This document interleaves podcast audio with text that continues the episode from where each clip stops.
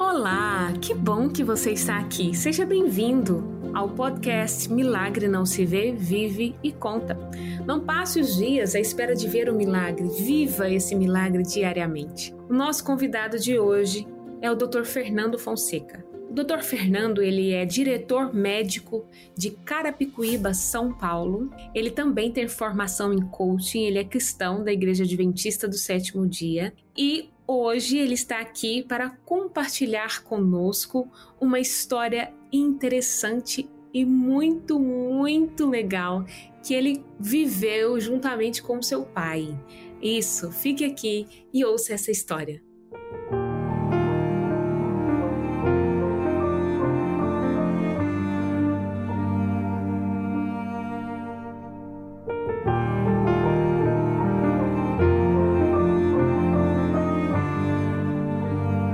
Fernando, tudo bem? Que bom que você recebeu o meu convite, aceitou o meu convite, né, de estar aqui conosco, compartilhando a sua história. É, algumas partes são surpresa para mim, e eu prefiro que seja assim mesmo, mas é muito bom a gente conversar sobre o poder de Deus. É maravilhoso, isso fortalece a nossa fé. Seja muito bem-vindo, viu? E... É, na verdade, eu vou contar uma história do meu pai. Sim, claro, e você viveu com ele, na realidade. Né? E assim, a gente eu, Fernando, a gente às vezes espera um milagre ou vê um milagre, mas o milagre a gente vive ele diariamente. E tem uns que a gente vive de forma muito especial. E eu queria que você nos contasse esse milagre que Legal. você. É, eu vou contar, na verdade, a história do meu pai, porque acho que é a história que talvez mais me impactou e que eu aprendi muito com isso a, a sobre, sobre Deus e o amor de Deus por nós e como Deus é presente na nossa vida, né? E Deus está vivo e presente na nossa vida.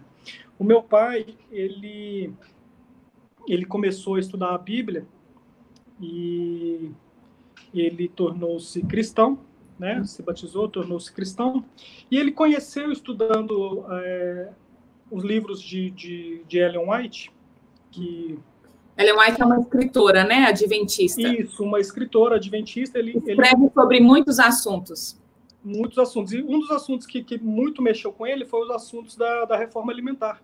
Hum. E isso foi. Ele tinha 41 anos, foi há mais de 30 anos, há 35 anos atrás. Eu tinha 5 anos. E ele mudou muitas coisas na, na vida dele, principalmente essa questão alimentar, lá em casa, né? A gente é quatro irmãos, meu pai e minha mãe, e ele mudou. E, e como ele era dentista, ele começou a. Ele gostava, tocava violão, desde sempre, tocava violão, ia visitar asilo, e ele começou a, a, ele visitava os velhinhos e tal, tocando violão, e ele viu que, que aquelas pessoas poderiam ter mudança nos, nos, nesses hábitos de vida também.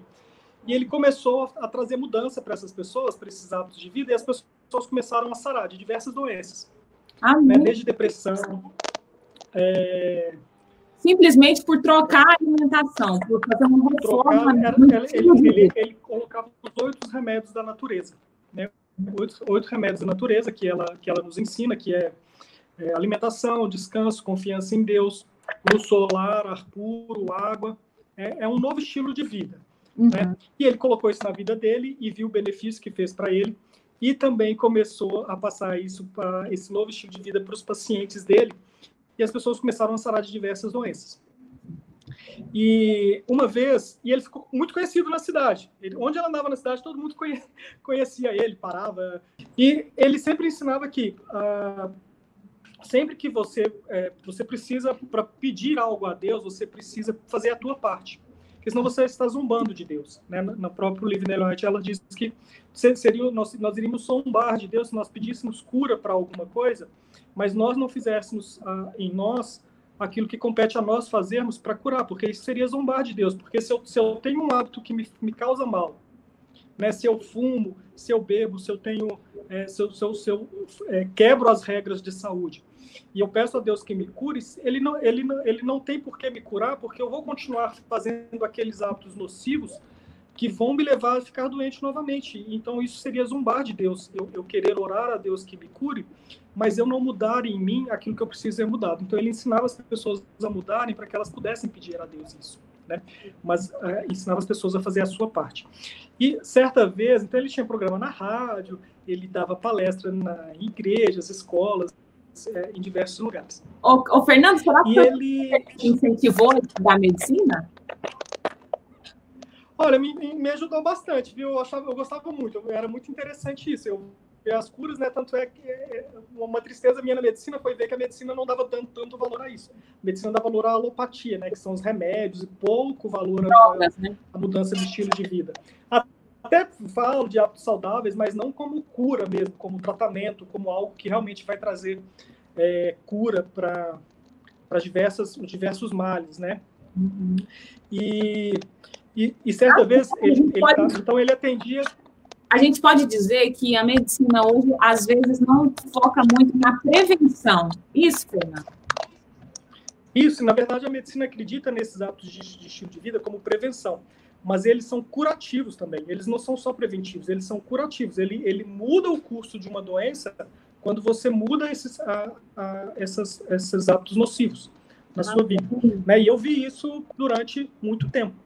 Ele atendia, ele atendia, ele tinha um consultório dele de dentista e ele atendia as, é, dois dias na semana ele atendia no consultório de forma gratuita esses, essas mudanças de estilo de vida. As pessoas iam lá, buscavam ele. E uma vez ele, ele ouviu um choro num dia que não era o dia que ele atendia e um choro muito intenso de criança na porta do consultório. E ele pediu a secretária para ir lá ver, porque estava atrapalhando o atendimento, né? E aquele choro estridente, a criança gritava e aí é, eu vou contar dois, dois milagres, tá? Um tá foi com, com, com o paciente Ótimo. e depois com ele. Ótimo.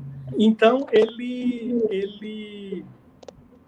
A secretária dele foi lá e, e voltou falando: olha, tem uma criança, tem uma mãe com uma criança de colo, e a criança está aos choros e ela falou que quer falar com você. E não vai embora daqui se não conseguir falar com você, porque ele falou que é você que vai curar essa criança. E aí meu pai terminou de fazer o atendimento e a criança chorando e deixou Ele a criança atuava meio que um médico também, né? Era uma, é a medicina natural, né? Que a gente chama. São, a Porque ele era natural. dentista, né? Ele era dentista, a formação dele como dentista. Que legal. Então ele atendia como, como medicina natural, de forma gratuita, não cobrava nada, só ensinando as pessoas os oito remédios da natureza, que são esses remédios que a gente comentou rapidamente aqui como aplicá-los na vida diária, né? E essa mãe trouxe essa criança, falou, essa criança começou a chorar já faz mais de 10 dias, internou aqui em Divinópolis, eu sou do interior de Minas, lá de Divinópolis, uma cidade do interior. Os médicos falaram que lá não tinha recurso, que fizeram um exame nela, não conseguiam identificar o que ela tinha, a criança chorava dia e noite. Transferiram para BH, para um hospital de pediatria. Essa criança ficou lá mais uma semana, ninguém conseguia descobrir o que ela tinha. E falou: mãe, não temos o que fazer com ela, porque não sabemos o que ela tem. Não encontra nada de doença nela. Fizemos todos os exames e não encontra nada. E a criança não parava de chorar. Leva para casa, se aparecer alguma coisa nova, você traz ela para a gente de novo. E essa mãe foi para casa, e aí, antes de ir embora, uma enfermeira falou para ela assim: leva ele lá no doutor Fonseca, o doutor Fonseca vai curar ela. Aí meu pai chegou assim, ai meu Deus, assim, mas já... aí quando ela chegou, ela já achou estranho. O doutor Fonseca é dentista, o doutor Fonseca nem é médico, nem pediatra é. Olha eu vou fazer aqui. Mas ela não foi embora. O doutor falou que não era para ir embora. E meu pai começou a explicar para ela: olha, o que eu faço é mudança de estilo de vida.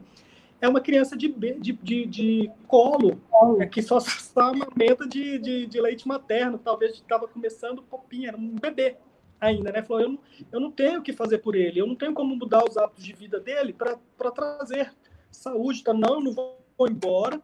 Os falaram que era para eu vir aqui e eu não vou sair daqui porque falaram que o senhor vai curar essa criança. E ficou lá insistindo com meu pai, e meu pai falou: Bom, eu não tenho o que fazer. Pegou a criança no colo, falou: Me dá aqui a criança. Pegou a criança no colo e tem uma antessala no consultório dele, né? Tem a sala onde fica a cadeira e tem uma antessala. Uhum. Levou a criança lá para trás, colocou a mãozinha na cabeça da criança, e a criança chorava, chorava, chorava. Veio gente, o dentista do consultório do lado, pensando que era tinha acontecido alguma coisa, perguntar, porque, né, ouviram um choro no prédio todo. As pessoas saíram para ver o que estava acontecendo com a criança chorando. Meu pai colocou a mão na cabecinha da criança e falou, e eu fiz uma oração. Oração simples, falou assim: Senhor Jesus, eu não sei o que essa criança tem, mas o Senhor sabe, se for da tua vontade, cura essa criancinha. A criança, na hora, parou de chorar. Amém. Ai, meu Deus. De deu um semblante né, de, de, de tranquilidade, paz, mudou a respiração. Aí ele foi lá e devolveu a criança para a mãe e falou: Olha, sua, sua criança está curada, pode ir com ela para casa. Ai, e aí ele, ele, ele usa muito esse verso, né, de que nós, nós tem, temos que fazer tudo que tiver ao nosso alcance para alcançar a cura, a bênção divina e tal.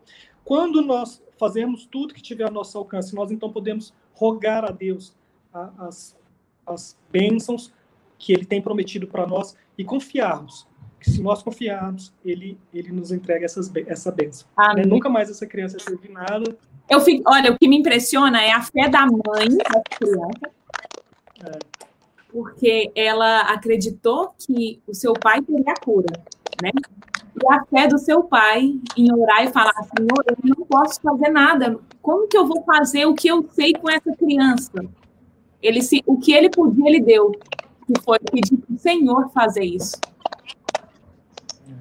Muito legal. Aí o segundo foi com ele próprio.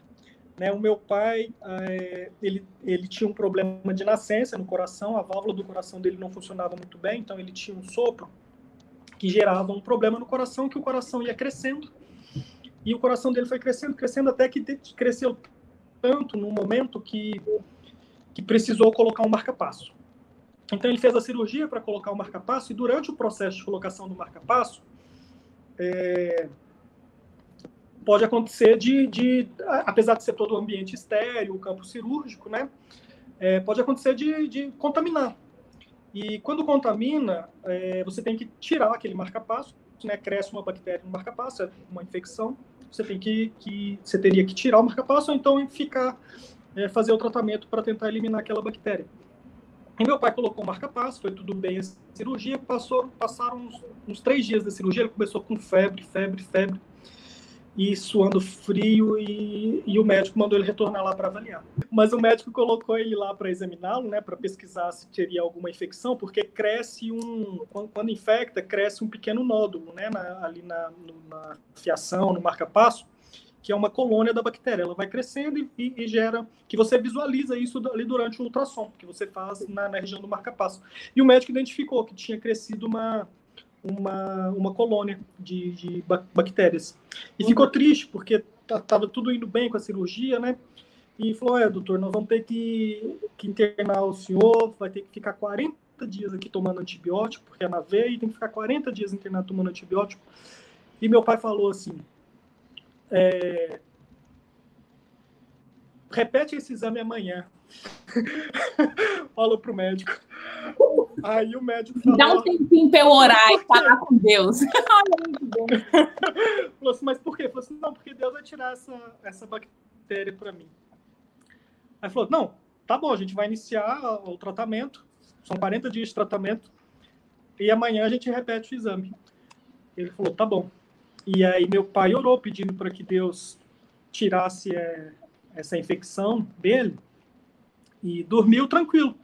E acordou, aí foi para o exame o dia seguinte, o médico ficou lá. O médico colocava a mão na cabeça e passava o negócio, o, aparelhinho do ultrassom no marca-passo, passava para um lado, passava para o outro, e virou ele de lado, virava ele de lado. Assim, é, não estou vendo mais não. Amém, meu Sumiu Deus. a colônia de bactérias, como eu falei para você. E, e a confiança em Deus, né? O meu pai, ele, ele fazia tudo que estava ao alcance dele, e confiava em Deus que Deus iria fazer aquilo que, que compete a ele. Nossa. E é, essas, essas, essas experiências me marcaram muito, porque como médico, né, uh, o que a gente mais quer ver é, é, é a cura do paciente, é o bem-estar do paciente. E, e ver a intervenção divina produzindo isso, é, é para a gente não, não tem preço, né? Porque é, na verdade, é, é, é, inexplicável, né? O, a definição de milagre é, é, é, o fato de ser inexplicável. E, e isso marcou muito, né? A, a, fortalece a nossa fé vivenciar isso, porque a gente vê que Deus está vivo. Amém. Né? Deus está vivo e Ele ouve a nossa súplica, Ele ouve os anseios do nosso coração, Ele ouve a, a, a nossa dor, né? A nossa dor é aquilo que a gente, que a gente tanto anseia. Você é, acha, como médico, profissional da área, que a confiança em Deus, a esperança, ela ajuda no processo da cura? Sim. Uh, o organismo, falando como médico, falando como ciência, né, já existem estudos que mostram é, menor tempo de internação naquelas pessoas que confiam em Deus, que têm uma positividade, que têm esperança de um futuro melhor, de alguém olhando por elas, e eles medem quanto tempo, por exemplo, uma pneumonia ou algum outro tipo de, enfermo, de osteomielite, algum outro tipo de internação ou pós-operatório quanto tempo leva um paciente para ter alta. E eles observam que os pacientes que oram, que acreditam, que têm fé, que acreditam num poder superior, né, independente de religião, é, eles têm uma recuperação mais rápida, um índice de, de, de melhora mais, melhor, uma quantidade de analgésicos para dores menores, uma solicitação por analgesia bem menor do que, do que pessoas que não, que não têm essa fé. Então, a, falando como, como não, não como cristão que sou, falando como médico, e, e, vários hospitais passaram a incentivar isso, quando, quando perceberam isso, de, de incentivar a, a, a, a fé, independente da crença que a pessoa tivesse, mas incentivar a fé como meio de cura, como meio de, de conforto, como meio de, de melhora clínica, resposta clínica mesmo para para esses pacientes. Olha só que bênção. Então, a confiança no Senhor é um remédio, né? Sim. Amém. E outra coisa agora, outra pergunta, Fernando. Muita gente que pode ser que exista muitas pessoas que estão até nos assistindo agora, que não acredita muito que apenas uma mudança na alimentação, ou pegar 30 minutos de sol por dia, ou fazer exercício físico, dormir bem às 8 horas por noite, eles acham que isso meio que é uma balinha que não resolve muito. Né? Tem muitas pessoas que não acreditam nisso. E o que você tem para falar para essas pessoas que estão assistindo? Que Eu já vou contar uma história real. Já vou contar uma história real, então. Tá bom. Gente, o nosso ah, vídeo vai ficar grande. o primeiro vídeo já começa assim, né? A gente posta aqui faz três, já fica três testemunhos. o primeiro vídeo já é 20 minutos de, de vídeo. A gente assiste aí, assiste aí, dá o like, é. compartilha, tem que ser assim. O meu pai, ele ia cantar numa cidade vizinha de Divinópolis, num grupo de estudos dentro da, da igreja católica. Ele tocava violão e tinha uns clientes dele que chamavam ele para cantar, então ele cantava lá Padre Zezinho com eles. E tinha um casal que estava há cinco anos tentando engravidar, é, o Magela. E aí tentou fertilização artificial, né, in vitro, né, não conseguiu. E meu pai passou um regime para desintoxicá-lo, a ele e a ela.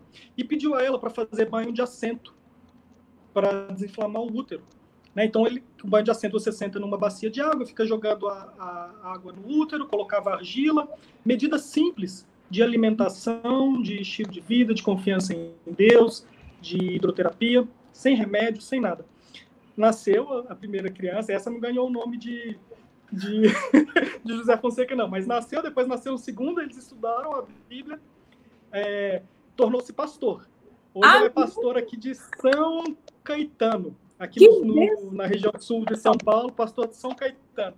Isso foi há muitos anos atrás, isso foi acho que uns 30 anos atrás. Ó, oh, quem sabe esse então, pastor não vem já, é, já é grande hoje em dia. Quem sabe esse é, pastor e ela ficava aqui no canal compartilhar o testemunho. Então, e ela ficava jogando água e pensando assim, ai meu Deus, será... Bom, mas eu já tentei de tudo, a pessoa já tentou de tudo. Tentou cinco anos, pagando caro, tentou várias tentativas de, de fertilização in vitro, não conseguiu. Falou, bom, não custa nada tentar algo que não está me custando nada, é super simples. Ela não acreditava, mas, é, mas também não, não desacreditava por total. Né? De alguma forma, ela acreditava em quem passou para ela a informação e com a fé que, que passou, né? e ela topou arriscar, e aí ela colheu na, na vida dela essa, essa benção. Né? Tanto é que depois ela, ela, ela quis saber tudo, né? Quis saber onde que ela aprendeu isso, foi onde que, ela quis estudar a Bíblia, e, e, eles se tornaram teólogos, e hoje ele é pastor. Deus, ele tem, ele tem várias formas de responder, né? Ele pode responder com um sim, um não, ou um, um agora, agora não às vezes a, nossa visão é muito curta sobre, sobre a, o que acontece aqui na Terra, né? O que acontece na Terra, a Terra ela é uma, uma fração muito pequena do que, do que Deus quer para nós, da vida que Deus quer para nós, que é uma vida eterna, uma vida futura. E a nossa visão é muito curta.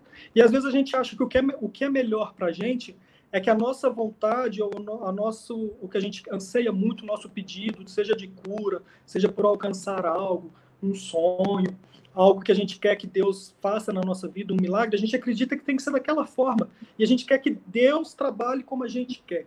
Né? Quer que Deus atenda aquilo que a gente quer. E, e, e Deus diz não, porque na verdade Deus ele vê além. Né? Deus ele, ele não está vendo só o que a gente está vendo, que é só hoje agora. Deus sabe o que, que vai acontecer lá na frente, se aquilo fosse me concedido, se talvez é, aquilo que eu achava que seria bom para mim, lá na frente Deus sabe que aquilo talvez não fosse bom para mim. Agora eu não consigo entender, mas Deus sabe.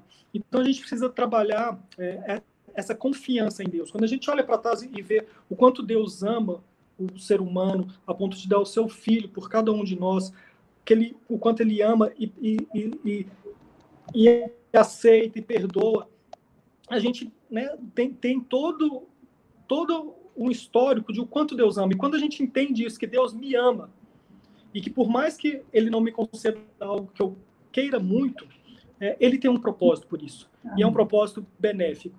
Então, por mais que a gente não entenda nesse momento, é, a gente precisa confiar. Confiar que Deus, ele, ele nos ama acima de tudo e Ele quer o nosso bem, não só para esse momento terreno aqui, mas um bem eterno, um bem futuro, um bem que lá na frente a gente vai entender. Lá na frente, quando os nossos olhos se abrirem, a gente vai entender o porquê agora ele nos preservou algo, ou ele permitiu que algo acontecesse que, que nós, neste momento, a gente ainda não entende. Né? Mas lá na frente a gente vai entender tudo isso. Isso eu acredito. Fernando, que lindo testemunho, que coisa maravilhosa foi bater esse papo com você. Fico muito, muito Olha, gente, a agenda do Fernando é lotada, viu? Já está tentando gravar, já tem umas três semanas. Que bom que deu certo. Que bom, fico muito. Peço muito que você compartilhe. Olha, outro dia eu assisti uma, eu vi uma, uma frase de uma jornalista falando assim, que o poder de Deus merece publicidade. Então, legal. a gente precisa, muito legal, a gente precisa da publicidade para vídeos como esse, para experiências como essa, né? E é maravilhoso saber que Deus atua na nossa vida, atuou na vida do seu pai, tem cuidado da gente. É muito bom saber que a gente vive o milagre diariamente. Eu costumo falar que no canal sempre, porque o milagre é você acordar e estar tá bem, é você estar tá bem de saúde. Isso é viver o milagre. Para mim foi um prazer imenso poder participar daqui.